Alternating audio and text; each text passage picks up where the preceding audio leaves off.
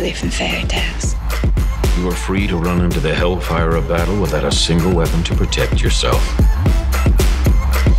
Now that's a proper introduction. Yeah, we're all about a good time. Yeah, we're all about a good life. Good energy, come follow me. It's gonna be a good night. Woo, feel so alive. This is the dream. It's conflict, it's compromise, it's very, very exciting.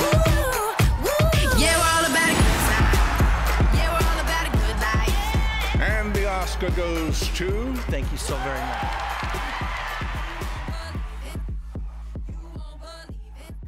嗨，大家好，欢迎收听《声东击西》，这是一档由两个驻美记者为您带来的节目，带你看不一样的美国。我是徐涛，我是张晶，大家可以通过邮件来联系我们 etwstudio at gmail dot com，也可以在微信公众号上找到我们，同样是 etw studio。在新浪微博上，我们则是声东击西 etw。其实可已经很久没有录音了哈，我们觉得唯一不能错过的事情就是一年一度的啊、奥斯卡。我想对于中国的听众来说呢，这可能也是一个非常美国化的事件哈。呃，今年的奥斯卡呢是二月二十六号，美国就徐涛那边西海岸的时间，太平洋时间是下午三五点半。嗯，但其实三点就开始走红毯了哈，要东海岸呢就是八点半，换做中国时间大概就是大家呃很可惜是在上班的时间，周一早上的呃七点半。如果上班前呢，还是可以偷偷的看那么一小会儿啊，等到午休的时候还可以看个回放。所以大家可以先听听我们的节目，我们也跟大家分享一下过去这几个月我们看了哪些啊奥斯卡的提名影片，然后我觉得第一个好像不能错过的就是《拉拉 land》了吧？所以你全部都看过了吗？呃，我并没有完整的看过，而且我想，其实这个看过全部的影片，实际上是非常挑战的一个事情啊，因为对，对，因为奥斯卡它有规定是说必须是在呃，他们通常是每年二月底，像明年呢就是三月初，三月四号，二零一八年颁奖啊，就差不多二月底三月初这样的一个时间点。但他要求可能是在一月底之前，所有的影片都必须是在那个院线上映过，所以那就很，你就可以看到为什么美国十一月份。十到十二月份的电影就会特别特别多，对对对对对，大家都想赶这个档期，一定要让大家看到啊！特别是让那些奥斯卡的评委们，呃，数千个评委们，他们有机会看到，嗯，所以我们想这就是一个呃电影季吧，每年到年底，这圣诞季也是一个电影季了。我刚刚看了一下，那个最佳影片得到提名的是九个，我大概看了四五个。所以我们从哪里开始呢？就是刚才我提到的《拉拉 land》，拉拉链，OK，、嗯，就觉得这个所以我我、我嗯我跟张静已经讨论过了，说《拉拉链》的是我们看过的最名不符实的奥斯卡最佳影片提名的嗯影片儿。其实它的热度应该是从金球开始的，对吧？因为金球奖其实是就像奥斯卡的一个前奏一样，呃，然后大家会从金球基本上预测奥斯卡的一些走向吧。在金球大热的影片，嗯，到奥斯卡的时候也不会呃相差太多吧。所以《拉拉 land》其实在金球上是一个大热门，嗯，然后也，在一月份呃正式进入了中国，所以目前在中国也是我所有的朋友里啊、呃好像必看的一个影片了，嗯，然后也鲜明的站成了两派，就是呃是吗？很鲜明吗？对的，呃，然后对，因为我身边的我身边的人基本上，就我在还没有看的时候，我身边所有看过的人都跟我说，你一定要去看，非常非常好看。嗯，所以我要我要先说一下我特别失望。我要先说一下我看的时候睡着了吗？这这个 好吧呃，当然也可能你太累了，嗯嗯嗯，这是还是给给拉拉 land 做了一点点辩解哈。实际我倒觉得的，呃，整体肯定是他有很多过人之处啦。首先，他是一个受到很多嘉奖的音乐剧，对吧？其实，在奥斯卡，嗯，这几年。徐涛，我记得我我们还在纽约一起看过那个《悲惨世界》。对，The Mil，、嗯对，悲惨世界。的，嗯，对，所以我就觉得，如果拿这部，如果说他在音乐方面有过人之处，我觉得你只要去看看《悲惨世界》，你就知道他的音乐多么的平淡无奇。嗯，其实《悲惨世界》当年还是也有一些比较出色的表现啊，他应该是二零一三年拿到了三部奥斯卡，然后整体的票房也还不错，全球大概是有四亿美元，嗯、这个没肯定没法跟。很多超十亿美元的电影相比，但是四亿美元也还是一个不错的成绩啦。嗯，但是看《拉拉》的现在应该是、目前它应该是三点四亿的票房，呃，然后这个数字每天都在不断的增加嘛，所以应该是会倒是会超过、呃《悲惨世界》的这个票房成绩的。其实是这样，我觉得我的失望主要来源于，因为之前呃，我身边就是起码是我特别信任的两三个朋友都这么跟我说，一个跟我说你一定要做好哭的准备，因为他知道我是一个泪点特别低的人。他说里边的爱情特别感人，你去了你肯定会哭。然后另外一个朋友是说，呃，爱情倒是没有那么的什么，他说但是里边关于理想的那一段一定会让你哭的。所以我就带着一种我一定会被哭，就那个我的泪点肯定会被激活的这个程度。就我去了之后，发现我完全虽然最后就会剧透吗？应该不会哈，反正最后那个几分钟的时候，的确我觉得还挺感人的，以及也的确是全片的一个亮点。但是我还是没有哭。作为一个泪点特别低的人，这是一个不可想象的事儿。嗯，其实我我记得我们在之前的节目也有聊到，徐涛和荣慧他们在 R Airbnb 的洛杉矶的活动的时候，就是有请他们去看。其实这个电影确实更多的像是对洛杉矶这个城市的一部城市风光对对对，或者说情书啊，嗯，因为它其实那个天文台，如果有去过洛杉矶的朋友们都会知道啊。你只有站在天文台上，才可以看到这个城市是非常之大啊，而且非常的，就它的建筑都很低，所以你会看到它就像一个摊开的城市，但是又看到星星灯火，呃，就是很很很曼妙的时刻吧。就这个场景应该是在拉拉那里反复的、不断的出现哈。对，嗯，对我我觉得他的确把洛杉矶就我对洛杉矶的印象给拍出来了。就傍晚的时候，天幕呈现着。紫色和红色还有蓝色混合的一种那种浪漫主义的，我觉得他的确是拍出来了。嗯、但是问题是，就比方说其他的人也拍过类似于展现一个城市美好的，像那个 Woody Allen 他的关于纽约或者关于巴黎。其实我我我还是更加喜欢。我今天中午跟朋友聊天还聊到呢，说那个 Woody Allen 如果在 IMDB 上面你去看是八分没有到的，那是分数远远低于 La La Land 的。嗯、但是我依然觉得。可能那个啊，呃《午夜巴黎》，我不知道你会怎么觉得。我觉得《午夜巴黎》其实要比《拉拉链》的更好看。嗯，而且其实如果同样讲洛杉矶，呃，伍迪·艾伦今年那个电影呃，《咖啡 Society》咖啡呃，《咖啡 Society》对，《咖啡公社》这部电影其实中间就是同时讲了纽约和洛杉矶嘛。然后呃，其实大部分的其实场景就是在洛杉矶。如果啊、呃、回头去看的话，那。在叙事这个方面，我觉得肯定伍迪·艾伦还是要胜出很多的，因为有那些对话呀，那些言语的激风啊，然后啊、呃、演员的那种对整个的节奏感的把握啊，其实就是当然，也许这样讲也不是很公平了，因为伍迪·艾伦所有的电影基本上它是以叙事见长的嘛，啊、那音乐剧其实有时候大家会。当中，比如说有很多对过去五六十年代歌舞片的致敬，然后大家会不断反复的去听他的音乐，嗯，然后就会觉得这方面嗯可圈可点的地方更多吧。他的音乐其实也并不怎么样，我觉得唯一能够就是他当中反复的那个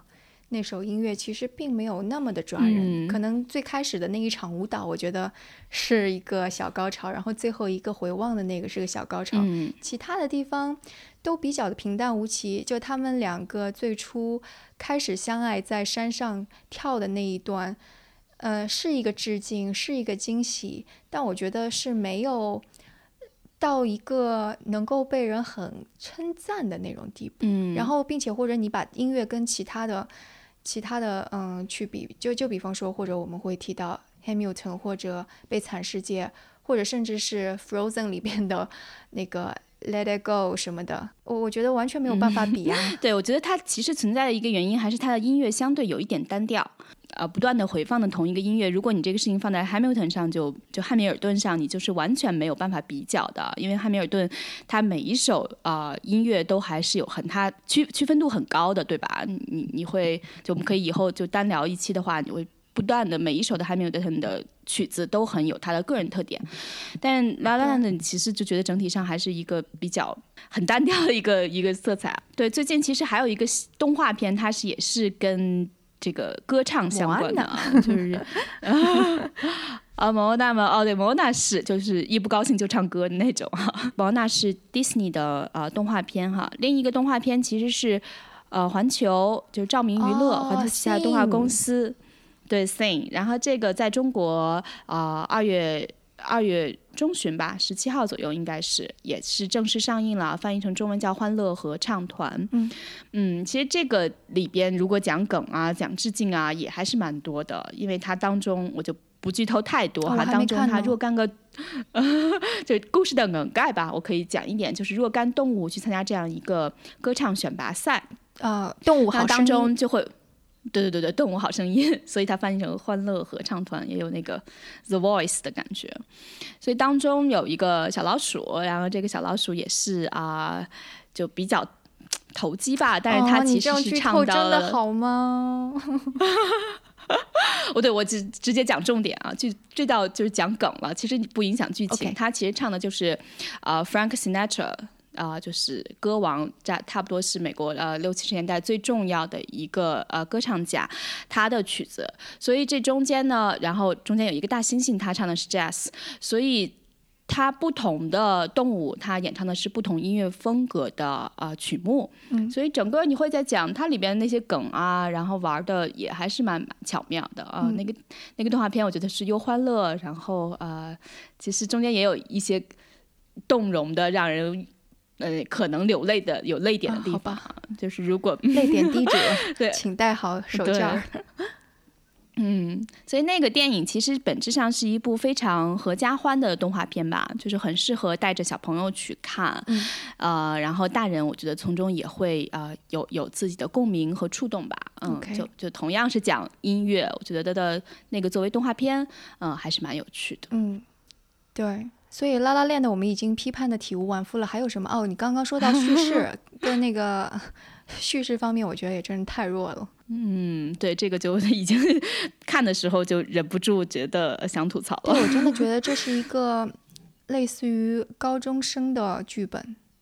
你会有这种感觉吗？他对爱情的理解，对理想的理解，真是太单薄了。嗯。而且我觉得他就是动不动就唱歌，那个每一个唱歌的片段，对于这个电影来说，呃，在叙事上并没起到必要的帮助，因为。不管是音乐剧是不是音乐剧，你本身音乐本身是应该为剧情服务的嘛？嗯，我觉得可能当中我印象最出彩的一段倒不是结尾，而是啊那和他合著的和女主角啊石头姐合著的那那三个女孩邀请他出去参加 party 的时候，他们在家中不断的呃变换服装，然后呃随意歌唱，然后表达他们对这个。呃，自己的青春状态、人生迷惑、这个城市的种种情绪的那种歌唱，那一刻我觉得还其实挺曼妙的啊，有点儿和这个城市的气质呀，和这个女主角的心态呀，呃，就整整个的节奏感还是比较好。但为什么后来三个室友就再也没有出现过？嗯，对，所以这就是叙事上的另一个失败吧，只是有铺垫，然后没有呼应。嗯，对。所以不管说喜欢他，我想喜欢他的人真的是很喜欢哈。然后还是说对这个电影没那么感冒，反正这个电影确实是今年绕不开的一个话题了。包括在那个 Instagram 和 Facebook 上，很多年轻人就像。嗯，就像徐涛，你你曾经跟我分享过的，他们重新去演绎汉密尔顿一样，去演绎他们来演唱这个《La La Land》当中的配乐 audition 那些视频啊什么。其实我真的不能理解，我一直希望有一个人能够来说服我说，为什么《La La Land》的这部片子是好的，已经能够得到那么多的评分。然后后来我看到了一个人写的影评，说这是好莱坞自己的一种自我投射。就说，就是虽然这个那个故事特别的平凡，爱情也特别的普通，然后你你是好像说这个女主角她是为了理想而奋斗，但是其实你也觉得看她没有，就是你理想好歹你也那个要练练演技啊，念念那个什么剧本呀，怎么怎么着的吧，反正这个影片里也没有凸显出来。然后那个影评就说，其实很多在好莱坞的人就是这样的状态。他们说是理想，但其实是并没有为理想而奋斗的。所以当他们看到一部这样肤浅的影片的时候，就自我打动了，觉得自己就带入到那个石头姐的那个角色当中去了。我一想，可能也是哈，就是还很年轻，对，就代入感比较强，对，还很嗯年轻，然后没有经历过很多很多事情，然后在在好莱坞想要当着做着演员梦的时候，就就就其实可能跟小女孩看那个网网络文章，看那个什么朱呃那个叫什么嗯，三生三世十里桃花 那种感觉差不多。对对对，或者就像那些呃所有的那个小女孩们喜欢看迪士尼的各类公主是一样的。对，也有可能。对，所以就是你知道这这部片子很很很很奇怪，就是看完之后，我会觉得就是比方说，如果把它定位为像啊、罗马假日》呀，或者是那个什么电子情书啊这样子一类比较轻快一点的爱情故事，我觉得我是可以接受的。我觉得看的也不就是也没有到要睡着那种程度，反正也是还挺轻快的。然后那个。但就是，但是这部片子看完了之后，我立刻又去看了另外一部片子，就是那个《Hidden Figures》那部中文翻译名字叫什么？嗯，呃，英其实也蛮直译的吧哦，对，幕后英雄呃、隐藏人物，隐藏啊，对，隐藏人物，对，就嗯讲了那个三个黑人女孩在六七十年代的时候在 NASA 做工作。我嗯看完那个之后，我就心想，这才是为了理想才奋斗嘛！就是他们真的是，真的是就因为那时候种族歧视 非常非常的厉害，然后他们要在 NASA 这样一个完全是白人男性的环境当中，然后要用着一个专门给黑人女性的厕所啊，怎么怎么样的去争夺他们那一份工作。里边就有需要啊、我就有剧透了，就反正我也不说，就比方说那个真的是为了你想要的东西去奋斗，里边的细节很多很多，到底怎么克服这样的一个小困难，那样一个小困难？那你说在，然后我看完之后我就想，拉拉链的到底女主角为了她的理想做了些什么呢？除了把除了把男主数落一通，然后对着一个空荡荡的舞台觉得非常难受，他还做了什么呢？他也没做什么嘛。就是可能遭遇的阻力啊、挫折呀，实际上创伤啊，并不是那么多。然后他只不过比别人稍微坚持的久了一点。嗯、只不过在这样的城市里，我觉得那种就像你刚才我们聊的吧，那个代入感很强。对，而且凭什么能看到女女主沮丧了一次，就想到自己曾经沮丧了十次的样子。而且凭什么 她去了巴嗯黎，她就成为了满街的那个大明星啊？像其实如果我们做记嗯者做久了，你会知道那些非常光鲜的人背后，真的有他们非常多的努力跟坚持。就他们做的努力可能是普通人看不见的。那这里你也没有看到石头姐做什么努力，我觉得反而是那个男 主比较轻巧。对，嗯，而且我也我也特别蒙菜的是，为什么他去了巴黎就一定跟那个对，俩人就要分手两。个人就分手，这是为什么呀？我就觉得特别。其实我觉得那个真正如果这个剧本要写得好的话，其实可能从嗯他那个石就是石头姐要去巴黎之后开始写起，就写他们俩因为道路呃为了自己的理想开始那个环境让他们。理念上面有差别，做事的方式有差别，或者比方说我们能够想象的，石头姐更加在乎 reputation 啊、名声啊、fames 呀、这些东西，所以可能变得非常的浮夸。就你看到最后她走在路上的时候是很浮夸，进那个嗯、呃咖啡店的时候也是很有点浮夸的那种感觉了，是不是？然后也许那个对呃坚持 jazz 的这个男主角呢，还是非常保持就不肯改变的那种状况。那我就朴素的梦想，嗯，或者就是不肯改变吧，你你也不能说他这个是好的，因为很多人他不肯改，就比方说 Hamilton 的那个作曲家，他认为，嗯，hip hop 是好的，但他也愿意做出一些改变，这样让更多的人意识到啊，你在百老汇也是可以上演 hip hop 这样子的音乐的，对不对？嗯所以我觉得就是，就你你也你也不一定说那个他坚持 jazz 就是好的，但你就可以看到这两个人的性格是大相径庭的。那你可以刻画说他们之间的交流是什么样的状况，或者喝咖啡的方式也不同，或者写邮件的时候的方式也不同，那我觉得这样子就很容易接受。然后最后他们俩分道扬镳，最后谈起这个音乐，然后再用倒叙的手法想起他们是怎么相遇的，都非常的落魄，然后彼此也鼓励过，成为彼此的那个温暖。然后我觉得这样的叙事方式会更加好 我呀们。就可以搞一个拉拉烂的续集。哦，OK，我们应该去写剧本吗？好吧，这就是这就是评判别人更加容易，自个儿做会更加难。不过音乐剧它本身确实是在历史上的创作当中，其实 Hamilton 比较特别的啊，这样一个题材做音乐剧，其实从一开始都不敢想象嘛。但是很多的音乐剧其实它的剧情都还是相对比较简单的，包括这次其实拉拉的大红之后，呃，很多电影又开始就各大工作室都在制作各种各样的音乐剧啊，据说现在有超过二十部都在制作当中，包括。二月底马上要在中国上的，三月份要在美国上的这个迪士尼的《美女美女与野兽》哈，就是像这个 Emma Watson 就演《美女与野兽》真人版的女演员，赫敏就是因为这部电影，对对对对对，她推掉了拉烂的最初的邀约，所以本来拉拉烂最初不是石头姐啊，是 Emma Watson 有可能出演，但是因为档期的原因，所以她选择了。Beauty and the Beast 美女与野兽，而没有去出演这个拉拉烂的。哎，我来八卦一下，看看。你喜欢石头姐跟高司令吗？其实我没有太多感觉，哎，就感觉每说一句话都要得罪一批人似的。我我为什么一直没有办法喜欢起石头姐来？我不知道为什么，嗯大家好喜欢她，觉得嗯她演技特别好，特别真性情，嗯但我也不知道为什么，嗯，无感。我觉得这个就是一个直觉吧对，而且大家。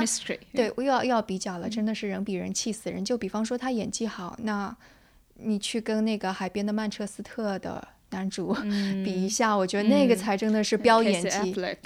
对，飙演技嗯的那个、那一部，我觉得真的是奥斯卡应该得奖的。对，我觉得那个其实是也是我的年度最爱啊，但现在应该是在中国可能没有太多机会上映，而且上映也很难预期它的票房会比较理想。对，这是一部其实成本很低的一个小制作，但是我觉得的就叙事本身也是故事本身写的比也比较出色，然后演员就是 K 呃这个 Casey Affleck 本阿弗莱克，其实他本是本阿弗莱克的弟弟嘛。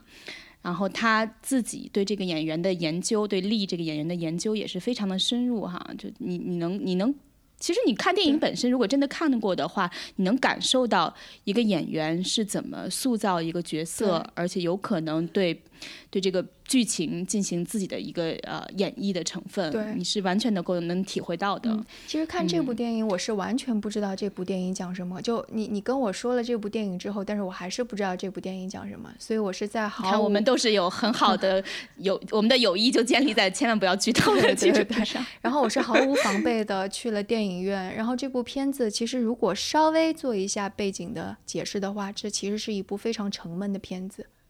它把所有的细节都拉得非常的长，然后并且就经常会那个有来回闪回，而且很多很多细节，但就是在这样一个沉默的叙事当中。男主角的每一个微表情都能让我哭，我简直是从头哭到尾。嗯，这个才是真正的催泪。嗯，对，很多人为《拉拉链》的去辩解，就说这个片子最后两个人没有走到一起啊，为什么他们的爱情伟大？说因为这才这才是真正的生活。但我就觉得说，真正的生嗯。活根本就不是那样子的，不是说突然一下子就嗯。爆红了，或者说突然一下子你为了坚持爵士乐就去坚持爵士乐，然后真的你就开了个爵士酒吧，然后真实的生活可能就是海边的曼彻斯特那样，你到最后家人跟嗯。彼此之间也没有像常见的美剧当中，好像大家冰释前嫌，最后在一起了那种。其实不是的，但是你能够看到那种，就最后即使他们那个啊。是什么？要分开，对对，要嗯分离，但你嗯还是能够看到，就是有一个像春天的小种子慢慢在发芽，就那种感觉。对对对对，还是就非常微妙的情感联系。对所以就是你能够说深深层的理解对。如果。如果打一个比嗯喻的话，这个片子一开始就是压抑到浓黑，然后但是到片头的时嗯候，它就是一个变成了要还是灰色深灰色，但是已经从浓黑嗯转折到深灰色。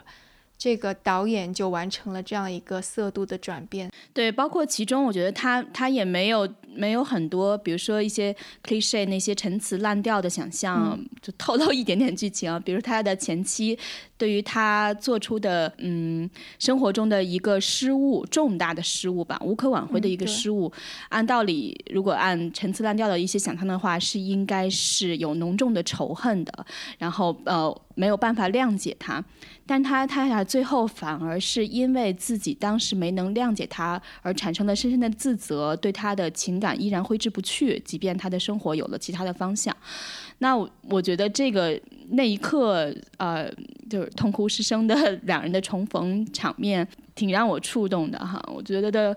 就是我觉得生活中从来没有整齐划一的答案。那一刻，我觉得就是面临相似的处境，并不是说每一个人的反应和对这个事情的理解会非常的不一致，甚至会是截然相反的方向。我那一刻就觉得啊、还是挺这个电影挺微妙和复杂的。对，而且就是其实前面描绘他跟他妻子的感情，其实也是通过特别微不足道的事儿，而且看起来就是邋里邋遢，真的就是特别家庭化的、啊。哦，对，那个镜头语言的，就是他的镜头看上去也更加像是纪录片的镜头，不像是一个电影的那种。你会这种感觉吗？就是特，而且他说话的方式也特别的不电影，而是其实比较日常，对非常非常常日常的那种感觉，就你比如说，他们就刚刚你讲他和他太太的感情好，你如果让我，我脑子里其实那个场是非常有场面化的啊，我当时都能回想出看的那些镜头。但是你你简而言之，就是当他们两个人呃能够见到彼此的时候，都很开心。嗯，就只是那个你你也没有说那么深刻的情感，一起经历过多少的磨难都没有，就是一个很直觉性的，然后这个就让你会觉得是很真实和日常的。对呀、而且就是，嗯，又要 这会剧透嘛？反正就是当时他们就就是一个是在感冒，然后另外一个穿的邋里邋遢的那种样子，但真的就是家庭生活就是这样子的，不是像、嗯像那个拉拉链的里边，就算是穷困潦倒还穿的特别好看的那种样子，对吧？对，那个更像是造了一个梦吧。那就是个梦，嗯对，所以那个也许真的就是给我，我不知道那个给拉拉链的评高分的是不是更多是偏年轻一点的人吧？我觉得这个电影本身有时候就不是客观的评价电影本身了，很多时候都是他们可能跟自己的某些境遇中的一些呼应吧，呃，然后就会可能需要一些欢快的。呃，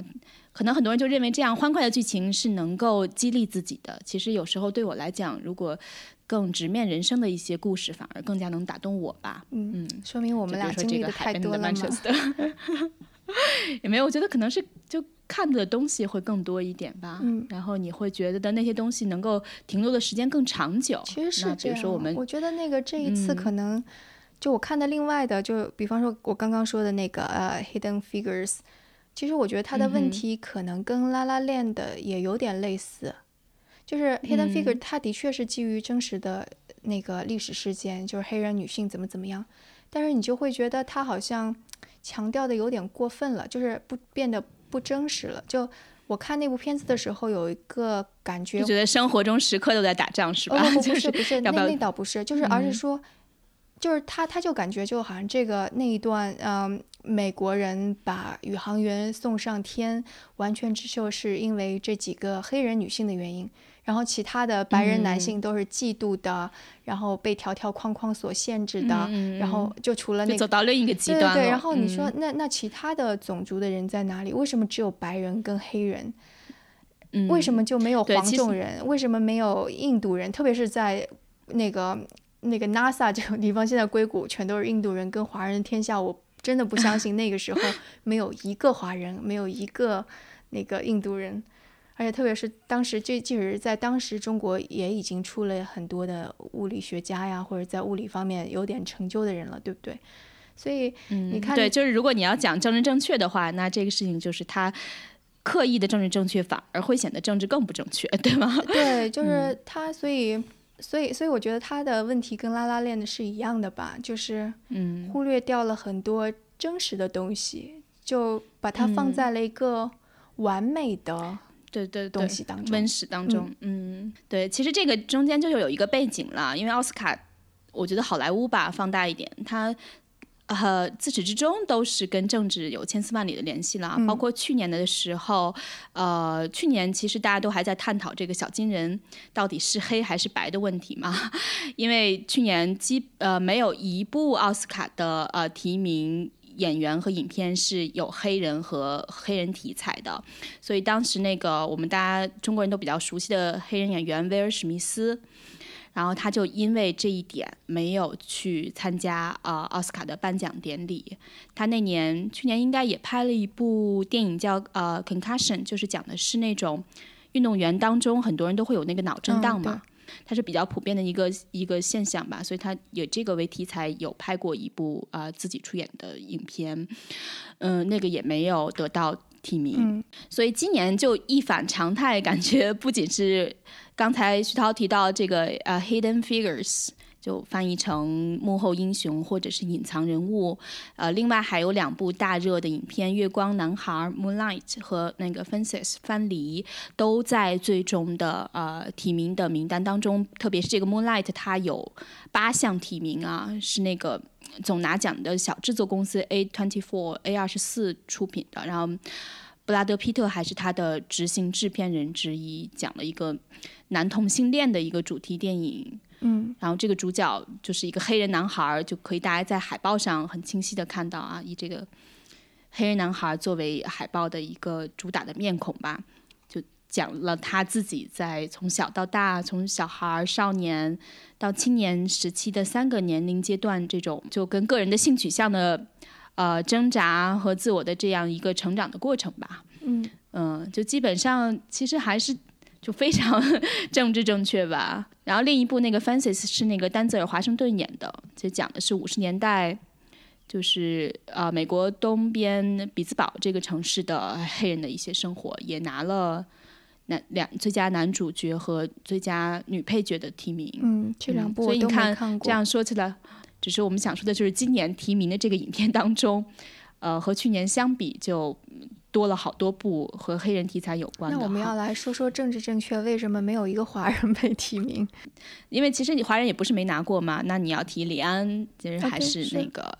对少年派也是拿过的啊。包括李安今年这个电影，虽然最终和奥斯卡没有太多的关联啊，但是我我其实还是蛮喜欢李安今年的这个，也同样在中国上映的这一部他的最新的电影。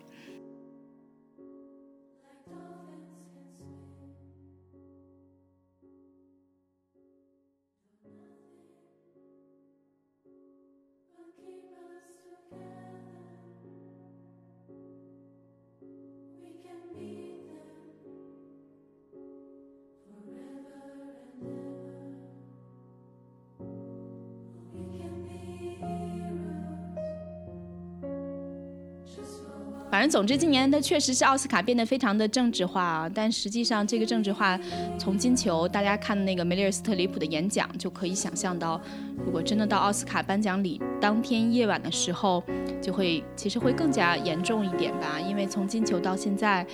整个美国也经历了。亲眼见证了特朗普的种种的言辞和举动，所以我觉得这种情绪其实是啊变得会特别的直接。因为我就在想，那个之前已经有梅姨这样子做了一番演讲，如果嗯在奥斯卡的时候再有演员做这样子跟政治相关的演讲，会不会特别陈词滥调的感觉？对，其实你这个顾虑倒不光是陈词滥调了，我觉得呃好莱坞。就基本还是一个左派的大本营吧，民主党大本营。但是那次金球奖之后呢，我看《纽约时报》还写过一篇，他在金球奖之后那个嗯活动之后有一些就呃 after party 吧，就采访了一些演员，就会问他们，那你们怎么看这个梅姨刚才做的这个演讲的表现呢？其中相当一部分人都是说不予评论的。嗯，其实包括面对特朗普这样的总统，好莱坞很多人是有激烈的声音，但还是有相当一部分人在表达的时候是显得支支吾吾的，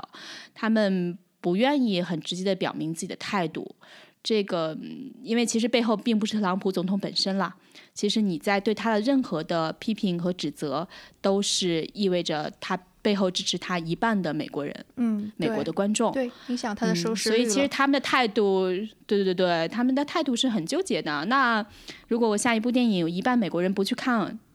那我觉得其实是挺挺挺冒险的一个举动。所以我觉得梅姨还挺有勇气的，不是真的有很多人能做到这样，也不是有很多人真的能够站出来支持他的，嗯，对。包括他的朋友们什么的。对，嗯，这个其实就跟我们之前分析说硅谷的大佬们为什么最后还是去了去见了特朗普，因为他们要对自己的投资人啊、公司啊、employee 就是雇雇员负责。然后像其实演员可能他也得得对未来自己拍的片子呀、导演啊以及他的同事负责，对不对？总之，反正我觉得这个政治，其实我还做了一点小功课啊，然后就看了一下。其实对于奥斯卡来说，特别政治化的时刻，你回去看是发生在一九七三年。就基本上大家提奥斯卡什么时候变得政治化呢？就是一九七三年那个《教父》。呃，马兰马龙白兰度拿奖的时候，当时他拒绝去领取这个奥斯卡影帝，是因为美国电影界对当时他认为是美洲原住民出身，就是那种土著印第安人这些演员存在歧视，所以他就派了一个土著的印第安小女孩去表达了这个观点。那当时是什么情况呢？当时就是他这样做，派这个小女孩去的时候呢，台下其实是掌声和嘘声都有的。就感觉跟梅姨在做演讲的时候，一半掌声，一半面无表情的观众啊、是很相似的。所以就是说，嗯，在这些微妙的政治化场合的时候，呃，大家背后对此的反应其实是呃有两方面都有的，包括在之后如果再说有一点政治化呢，那就是二零零三年那会儿是美国呃攻打伊拉克嘛，所以当时的导演 Michael Moore 他就说。啊、我们生活在一个虚假的时代，选了一个虚假的总统。那会儿就是小布什，嗯，颁奖礼上大家都带了抗议入侵伊拉克的这个别针，这一点上好像还相对一致性一点啊，就和这个六十年代反越战似的，嗯，然后再到零九年，就是就是在讲一个，就是你有没有看过有一个电影叫《Milk》，就米尔克，没有，当时是一部同性恋电影，嗯、那个就是呃，肖恩潘他也利用了那个机会为同性恋这个 LGBT 这个群体鼓与呼吧。对，其实我觉得电影本来就是一种表达观点的方式嘛，就是真正好的导演或者像李安这样，他其实拍一部电影，他就是在表达自己的世界观。他其实虽然没有办法跟超级碗这样有一亿观众的这个盛世相比，但是基本上每年还是有四千万左右的人在看，所以呃，可能大家都还是觉得这是比较适合去表达这种政治呼吁的一个机会吧。嗯，所以我感觉这今年还挺挺，中国好像和美国越来越同步啊。包括我刚才说的《美女与野兽》要先在中国上，再在美国上，然后大部分的奥斯卡提名影片，这个现在对好莱坞，尤其这种大的电影公司，都是一种潮流吧，就会觉得、呃、票房对中国市场高更在意嘛。对对对，嗯，然后就是肯定有机会能在中国上的话，就肯定第一时间会优先这个中国的市场。嗯，嗯，对，Arrival 刚那个 Arrival 也是中国先上的吗？没有没有，Arrival 应该是在美国去年九十月份左右上的，然后哦是这个月刚刚在中国不久前上映。嗯，他也得到了这一次奥斯卡的最佳影片的提名，是派拉蒙的一部电影，嗯，科幻电影。因为这些只要被奥斯卡提名的影片，然后他们会呃在奥斯卡颁奖礼前的一两个月。特别是在 AMC，AMC 有这个传统，就会他会把提名的影片嗯重新拿出来放。在美国的很多的城市，AMC 电影院都有那种马拉松式的放映，就是哦你可能找一个周末把提名影片就可以全看一遍，OK，然后那种票是卖的非常快的，人们就会觉得比较过瘾吧，就而且比较节省时间、高效的方式就可以把这些电影都看一遍。然后今年看的时候都会嗯说怎么都这么难看呀？对我其实还是，比如说前两年什么鸟人啊、爆裂鼓手啊、Yeah Imitation Game，然后还有什么像去年什么卡罗尔啊、嗯呃 Carol，然后还有去年还有什么，反正印象中就好像呃，对丹麦女孩儿也也小雀斑也都还不错，嗯嗯，对，像 Arrival 这部还是挺有兴趣的对去看。对嗯 Arrival 这部我是个科幻迷嘛，然后这部看下来之嗯后，就是科幻也没有科幻透，文艺也没有文艺到位，就变成了一个四不像。其实今年我还额外看了几部，比如说那个《跑调天后》，啊，其实这个也是挺，欢乐的就。梅丽尔·斯特里普的，对她得到了最佳女主的提名，对吧？不过我觉得对她来讲，就都好像是她第二十次提名了，嗯 所以嗯，不知道她之前在金球的演讲会对这个提名有没有什么帮助。但是即便没有给她，我觉得其他几个候选人，就是伊莎贝尔·于贝尔的这个法国影片《他 L》，嗯，还有包括这个娜塔莉·波特曼演的肯尼迪夫人、第一夫人，嗯，呃，所以石头姐，呃，他们都还是有一定的那个竞逐最佳女主角的潜力的吧。嗯，包括这次呃最佳动画片，其实我觉得的可能应该实至名归的就是《疯狂动物城》了吧。我觉得它从各个角度挑都是无可挑剔的。对，但是今年我还看过一个，也是也是正好这个电影公司请我去看的，呃，叫 Cubo，中国也应该上映了吧？中文叫《九宝与二弦琴》哦呃，对，它是莱卡工作室做的，是那种粘土动画。如果对动画有所了解的人，就会知道粘土动画它其实是耗时、耗力、耗金钱的。呃，然后它是一个，其实他这个制作人是 Nike 呃耐克创始人的儿子，嗯，然后自己就富二代吧，然后但是也很坚持啊、呃有创造力，然后做了这个呃莱卡工作室，啊，他这部影片也提名了最佳动画长片，所以我觉得感觉他是有机会跟《疯狂动物城》较量一下的哈。嗯。如果他能拿到奖项的话，可能是也是对迪士尼这样一个大公司来讲，迪士尼基本每年都是满载而归的嘛。去年是《Inside Out》，就是《头脑特工队》，嗯。今年是《疯狂动物城》，确实是我我个人也很喜欢，也觉得对我也超级喜欢。有有对有价值观、有趣，在技术上又有创新，对，就很多方面都是呃可圈可点的一个一个动画吧。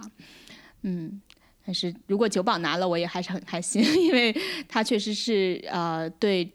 呃勤奋、坚持和创造力的一种致敬吧。嗯，那部我没有看呢。对我很很建议可以带小朋友哦，去，看一下，不能带但是稍小朋友看，稍有一不能带点点小朋友看，因为因为那个身边有嗯小朋友看了被吓坏了。嗯。嗯，那我们迅速的那个总结一下吧。你觉得最佳影片给谁？啊，我当然希望给海边的曼彻斯特，好这 Manchester by the Sea。好的，我也投这个。那最佳导演奖，最佳导演，呃，还可以投继续投吧。对我也是海边的曼彻斯特。最佳演员，是曼彻斯特。最佳最佳男演女主、呃对配男最佳男演员，哦天哪，就海边的曼彻斯特。Affleck，天哪最佳女主就，感觉太不平衡了。最佳女主，我觉得可能是伊莎贝尔·于贝尔吧，就是这是一个法国影片，她嗯，L 这个影片，OK，然后这个是在戛纳首映之后也也大获好评吧。它又讲了一个困境中的中产阶级女性，基本上是这样一个故事。嗯，最佳女主我也不知道选谁。对，这是我来选啊。如果我觉得呃导演们选，也有可能继续还是会选石头姐，嗯，最或者会给梅丽尔·斯特里普。就是如果我要买买买什么彩票的话，OK，最佳女配，最佳女配，我觉得是可呃还是很有机会的是。呃，《Manchester by the Sea》里当中的这个 Casey Affleck 的太太，嗯，嗯嗯，对，我觉得她演的是挺好的。对，就是脸上很有戏的一个人。嗯，对，我们就可能也不做太多的预测了吧，就基就我们本上就是随便会这么，看来我们还是最喜欢海边的曼彻斯特。对对对，哎，对，有一个我倒是可以想提一下，其实前两天，比如杨潇也跟我们有聊起来，他有看过，今年其实还挺有意思的是获得提名的纪录片。嗯呃有一部片长达七小时的，就是辛普森当年辛普森大案，可能很多人都有所耳闻吧。嗯这个片子长达七小时，就叫《辛普森美国制造》。哦，Made in America 那嗯，O.J. Made in America。对对对对，其实这个还是呃纪录片的一个得奖的大热门。对，其实啊还有一因为当年这个案子对美国人影响还是挺大的。对对对，还有一部那个也挺那个政治正确的，我还挺想看的。I'm not your Negro。呃，那个也是一个纪录片，对就就是纪录片我不是你的黑鬼，对嗯，是的对的，嗯。那个其实好像讲的就是那个作家 James Baldwin 他的和当时算是什么黑人的民权时代的一个故事吧，嗯，嗯，其实我觉得我我也还挺有兴趣的。对我我嗯觉得我最近看的就是也不知道为什么，反正就连读的小说，读的跟黑人嗯民权运动